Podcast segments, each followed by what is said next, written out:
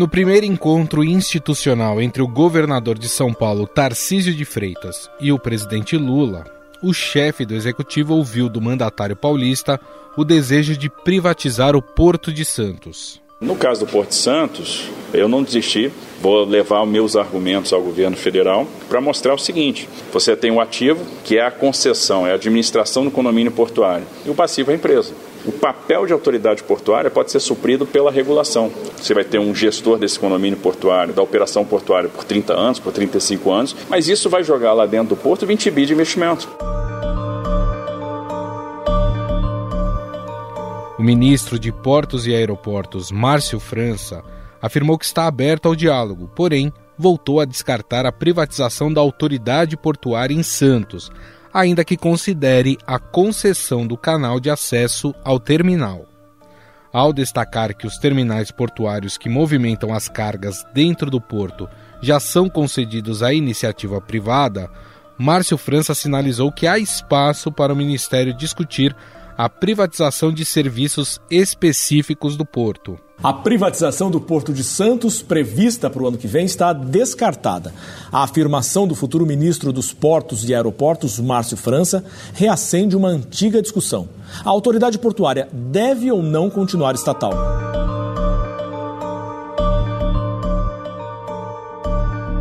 O encontro entre Márcio França e Tarcísio de Freitas está marcado para esta sexta-feira para discutir esse assunto.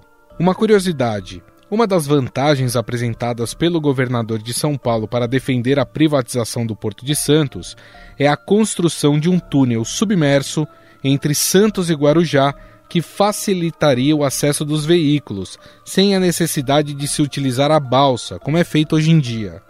A construção deste túnel submerso já foi prometida há 12 anos pelo atual vice-presidente Geraldo Alckmin, em seu terceiro mandato à frente do governo paulista a obra nunca saiu do papel. E em março a gente deve assinar o contrato e aí 44 meses para a obra ficar pronta e aí é colocar, é executar essa grande obra de engenharia que trará muitos benefícios. Uma distância de 43 quilômetros será reduzida a 700 metros.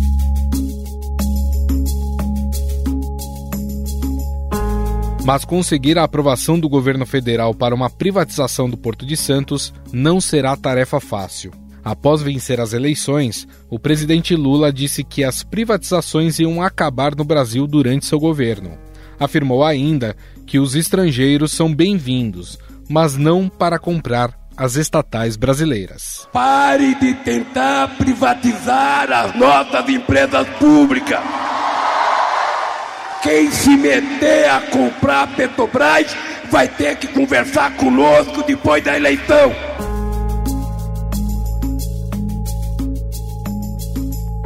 Logo no segundo dia de mandato, Lula revogou atos que davam andamento à privatização de sete empresas públicas, entre elas a Petrobras. Além da estatal petrolífera, estão na lista os Correios, a Empresa Brasileira de Comunicação, a Dataprev e a Serpro. No texto de revogação, Lula alega que existe a necessidade de assegurar uma análise rigorosa dos impactos da privatização sobre o serviço público ou sobre o mercado no qual está inserida a referida atividade econômica a notícia não caiu bem no mercado. Que após duas semanas de uma certa tranquilidade com a eleição de Lula para um novo mandato, o mercado financeiro reagiu mal às manifestações do futuro presidente sobre a economia.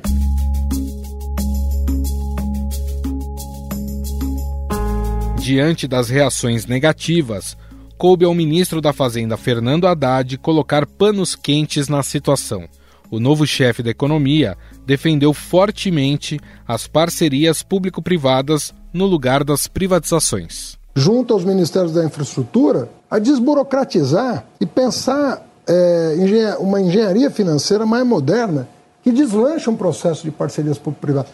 Isso é privatização, gente. Isso é combinação de esforços. Eu acho que as concessões e PPPs têm que entrar na ordem do dia. Nós temos que destravar aquilo que ainda engasga.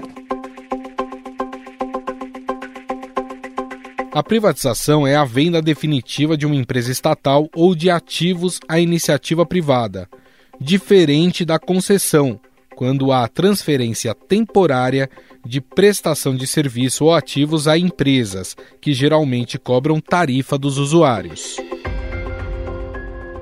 Em uma PPP, a empresa normalmente fica responsável pela execução do projeto, assim como seu financiamento e operação. O Estado, em contrapartida, paga a empresa de acordo com o desempenho do serviço prestado, como é o caso da linha 4 amarela do metrô de São Paulo.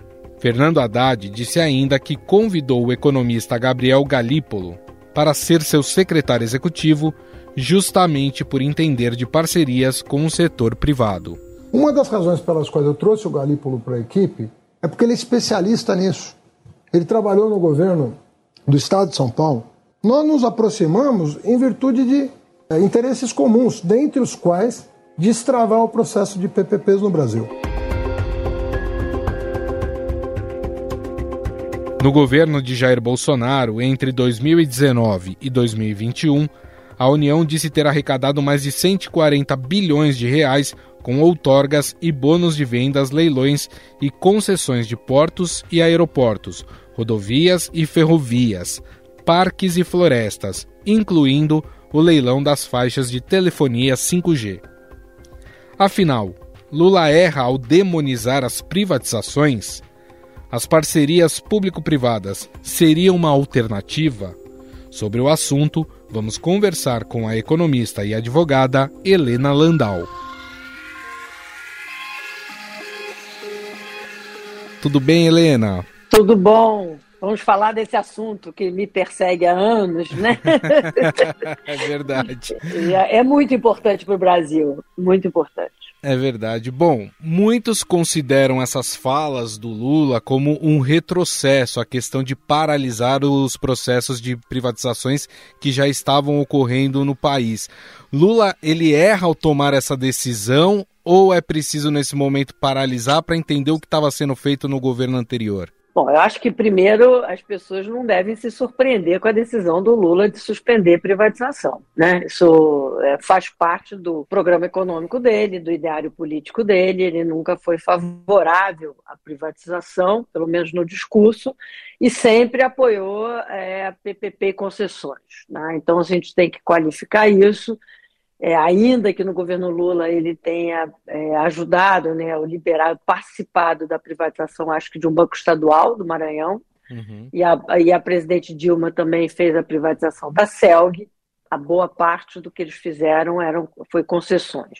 E eles gostavam de diferenciar a concessão de, de desestatização.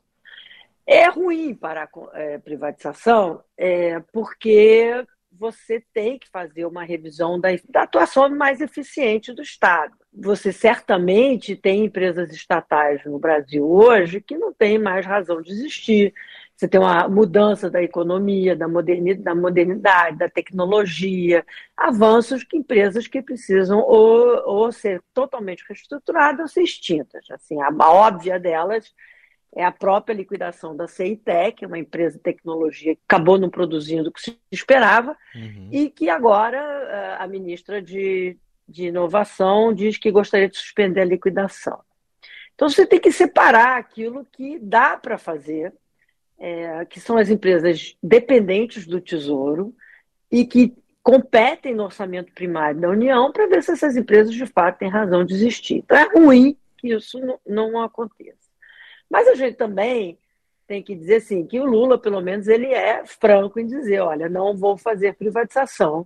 E contrapartida, comparar com o governo anterior, que prometeu fazer um trilhão de privatização e não fez praticamente nada. Uhum. Né? Então, assim, pelo menos não gerou expectativa, né? Sim. Agora, para a gente continuar assim, a conversa, assim, mais importante até do que, que o Lula vai fazer com as estatais, no sentido de que ele já não era de esperar nenhuma grande privatização, é não haver retrocesso na gestão e não haver mudança na lei das estatais. É aí é onde a gente tem que focar bastante atenção do que, que o governo Lula vai fazer. A senhora falou sobre o gosto pela concessão. O ministro da Fazenda, Fernando Haddad, né, ele minimizou as falas do Lula em relação à privatização, dizendo que para ele os modelos de parcerias público-privadas é, são mais interessantes. Aí eu pergunto, esse modelo de fato é bom para o país? Compensa, de alguma forma, a não privatização das empresas públicas? Não, não compensa de jeito nenhum. Na realidade, PPP, parcerias, concessões, privatização, liquidação são diversas formas de fazer a desestatização. Né? Uma vende ativos, como é o caso da Eletrobras, depois a gente pode falar da Eletrobras, Sim. outras você faz concessão é, direta nas rodovias, algumas são parcerias, mas tudo é uma forma de reduzir a presença do Estado na economia. No caso da venda de ativos, é um afastamento definitivo do Estado em funções que o setor privado pode assumir. Porque, por melhor que seja administrada uma empresa estatal, ela tem impactos sobre a eficiência da economia, porque há limitações de gestão numa empresa estatal que você não tem na empresa privada. Por exemplo, administração de RH, uma série de compras, etc., que você não tem agilidade de uma empresa privada. Então, do ponto de vista do impacto sobre a eficiência e produtividade da economia, faz diferença você vender ativos. Dois, você, é a única forma de você blindar definitivamente o patrimônio público porque ainda, é, mesmo no governo dito do Bolsonaro, com o ministro Paulo Guedes, que se dizia um liberal, e na realidade há muita controvérsia sobre isso, havia uma tentativa permanente de intervenção na política de preço da Petrobras, por exemplo. Então, assim, você blindar de fato o patrimônio público é muito difícil da atuação política. Então, a venda é, de uma empresa estatal, a única forma de, de fato, você liberar uma empresa para maior eficiência e que volta para o Estado na forma de pagamento de tributos, etc. Né? No caso de empresas onde o Estado mantém uma participação, na forma de dividendos e tal. A PPP e concessões assim, são outras questões, onde você não tem um ativo pronto né, para vender, como no caso de uma do Banco do Brasil, no caso de uma, de uma Petrobras. Mas ela tem que ser bem feita, porque se você não tiver um projeto básico de concessão bem desenhado para atrair investidores, para afastar mudanças contratuais após o leilão, muitas delas oportunísticas, né? pessoas que não têm condições de ganhar um leilão já entram no leilão sabendo que vão fazer um, um aditivo, é, você acaba com o problema das próprias concessões PPPs do governo PT. Sim. Você teve claramente problemas nos aeroportos, você teve claramente problemas nas rodovias. Então, assim, tudo vai depender de como você faz PPP concessões. Ou mesmo no setor elétrico, muitas dessas concessões avançaram porque o BNDES praticamente entrou quê? com 80% do financiamento. Então, assim, qual é o tamanho da participação do Estado nessa concessão, nessa PPP? Tudo depende do setor, dos riscos e de um bom e basicamente um bom projeto básico, né, uhum. que a gente tem que ter. Tudo depende também da forma como eles são feitos, né? Porque você pode ter uma boa PPP e uma péssima privatização, né? É, como a gente teve no caso da Eletrobras. E até citar a, Eletrobras, a Eletrobras, né? Porque o discurso do governo é rever aí algumas privatizações, né? Tem o caso da Eletrobras, mas a, a questão que me vem à mente se essa inconsistência, é, sem saber o que o governo vai fazer daqui para frente, se isso vai gerar desconfiança dos possíveis investidores isso, e isso vai acabar afastando esses investidores. Não, eu acho que na questão de ativos, venda de ativos, os investidores não têm, assim, nunca tiveram a menor expectativa que o governo Lula fosse continuar a venda de estatais. Tá? No uhum. caso da Eletrobras, eu acho que o, o, receio dos investidores é que o governo Lula pudesse fazer na Eletrobras o que foi feito no governo Dilma com a Vale, né? uma uhum. participação grande que quase reestatizou a empresa. Exatamente para evitar esse tipo de problema, é que o modelo de capitalização da Eletrobras tem limitação na participação até 10%. Né? O problema é que a Eletrobras foi mal feita na venda dela, né? na questão do jabutis. Você pagou um preço muito caro para vender a Eletrobras, que foram os jabutis que distorceu toda a alocação de usinas, é, desmoralizou o planejamento que deve ser feito na EPE, você fragilizou as agências reguladoras e abriu o setor elétrico de forma definitiva para os lobbies setoriais. Então, a Eletrobras veio com esse com esse problema.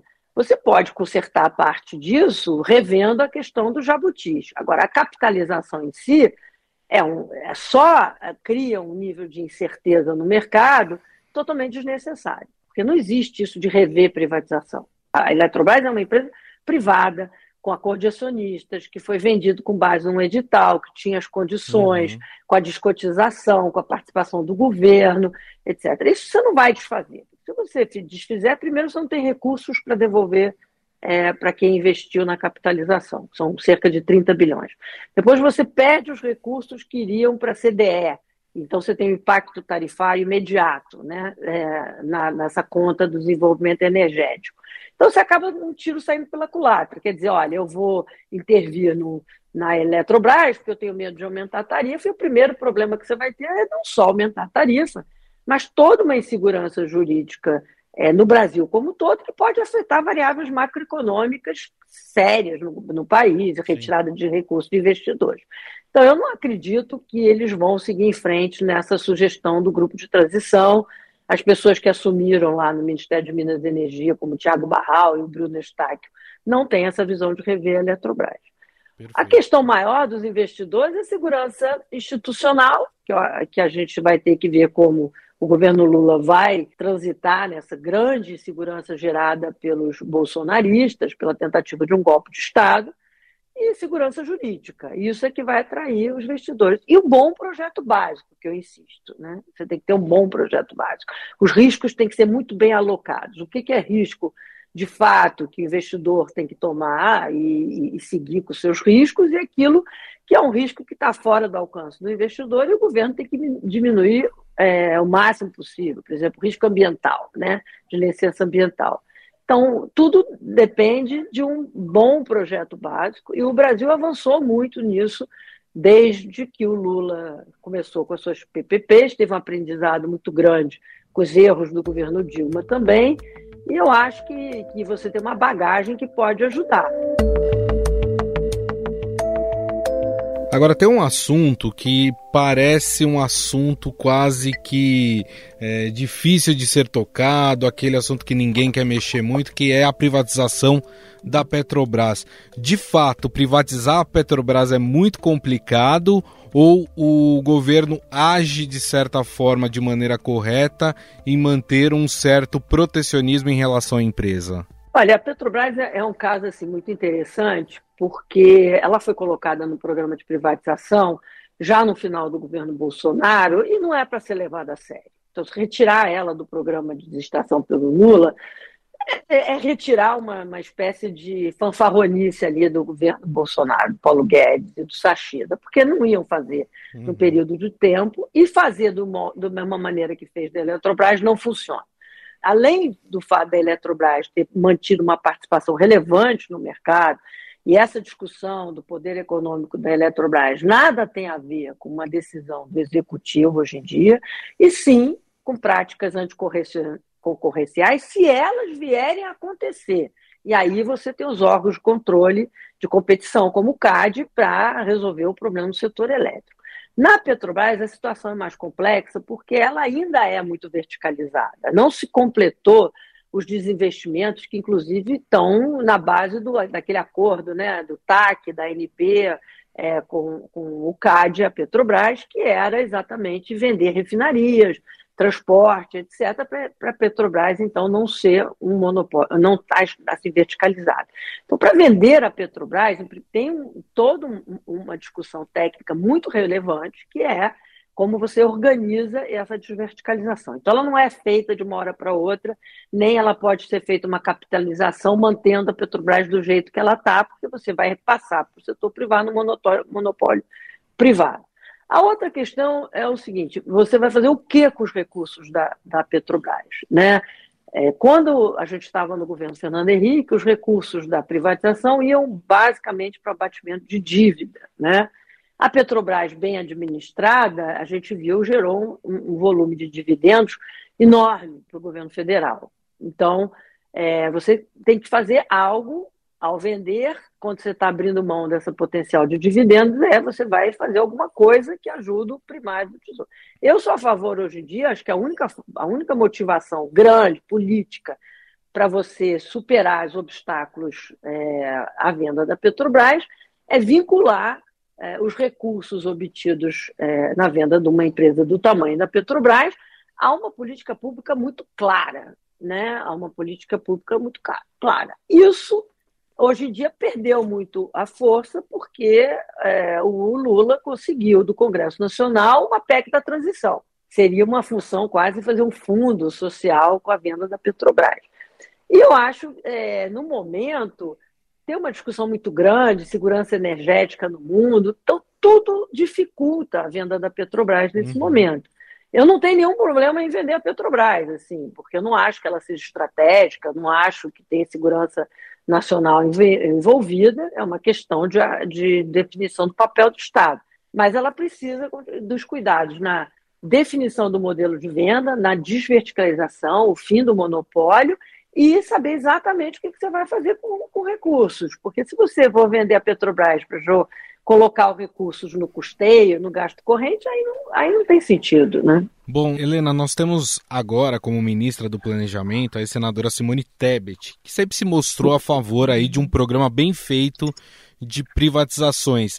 A influência dela pode ajudar o governo Lula a rever algumas posições e não pintar as privatizações como bicho-papão que eles pintam? Ministra Simone Tebet, hoje no planejamento, tem muito pouca interferência nos programas de PPP concessão e no PPI, que ficou na, na Casa Civil, né, com a ex-ministra Miriam Belchior. Eu não acho que a Simone vai enfrentar uma questão ideológica do governo Lula é, para vender empresas, é, para privatizar grandes empresas. Porque, na realidade, a gente hoje teria grandes símbolos nacionais para vender. O Banco do Brasil, a Caixa Econômica e a Petrobras. Isso está fora, fora do, de cogitação política. O que acho que pode ser importante o papel da, da Simone no Ministério do Planejamento é que ela tá, ela criou uma secretaria que é uma secretaria de avaliação de políticas públicas. E dentro dessa secretaria, ela pode montar estudos em apoio ao PPI, mostrando, por exemplo, se há motivo para manter a Telebrás, que é uma empresa que não, tem, não, não devolve à sociedade nada que recebe, está ultrapassada, ela veio para fazer banda larga, não veio, a gente viu na pandemia que não conseguiu fazer isso. Uhum. Pode discutir o futuro dos Correios, por exemplo, uma atividade que vai, ao, ao longo do tempo, perdendo a sua função, o que, que você vai colocar no lugar, você pode explicar por que, que a Ceitec é uma empresa que tem que ser liquidada. Quer dizer, eu acho que, no ponto de vista qualitativo, de conseguir é, mostrar aquelas empresas que não têm razão de existir, ou porque não retornam à sociedade, ou porque suas funções já foram superadas, o próprio presidente Lula falou, num dos discursos dele, que as empresas que não tivessem mais razão de existir, ele não teria nenhum problema em rever. Tá? Então, nesse ponto, acho que o Ministério do Planejamento, com essa avaliação de políticas públicas, pode ajudar tanto a Fazenda, é, na questão de gastos, de controle de gastos, quanto é, o PPI. Né? Porque também passa pela Fazenda decisões, por exemplo, de capitalização de empresas estatais uma avaliação de políticas públicas pode dizer, olha, essa capitalização não faz sentido, eu tenho um dinheiro público melhor utilizado em tal lugar. Entendeu? Então, assim, ou nós temos uma empresa de ótima qualidade, dependente do Tesouro, como é o símbolo da Embrapa, mas a gente pode, fez uma avaliação das políticas da Embrapa e acho que pode melhorar a eficiência da Embrapa. Então, esse tipo de trabalho qualitativo, eu acho que o Ministério do Planejamento vai ter uma função muito forte. Mas óbvio o que não há, não vai haver um confronto ideológico num ponto tão forte é, para o presidente Lula que é não vender Banco do Brasil, não vender Caixa, não vender é, Correios e não vender a Petrobras, entendeu? O que também tem que chamar a atenção é que a Secretaria das Empresas Estatais não está mais no Ministério do Planejamento. Ele foi para o Ministério de Gestão. Então, boa parte do dia a dia das estatais, planos de investimento, PDV, funcionários, etc., não está no planejamento. Isso está com a ministra externa do VEC. Então, a gente vai ver como é que vai funcionar a combinação desses ministérios pra, na reorganização de que foi o Ministério do Guedes, que não funcionou. Né? Você juntar todas essas funções num ministério só mostrou que não funciona. Sim. Então agora a gente vai ter que reestruturar isso e ver como é que isso funciona, né? É, para que essas funções trabalhem juntos e não de forma oposta, né?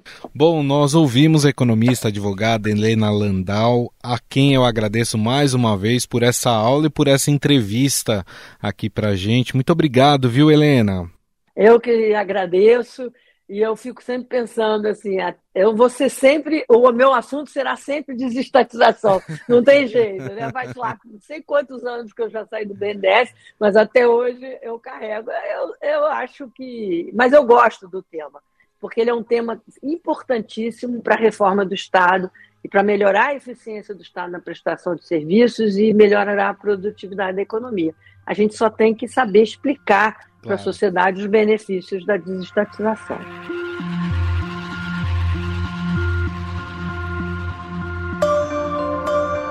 Estadão Notícias.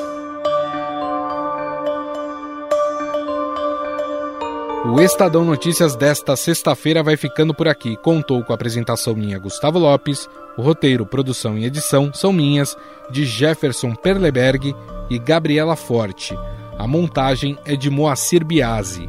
Mande sua sugestão e a sua mensagem para o nosso e-mail podcast@estadão.com. Um abraço e até mais.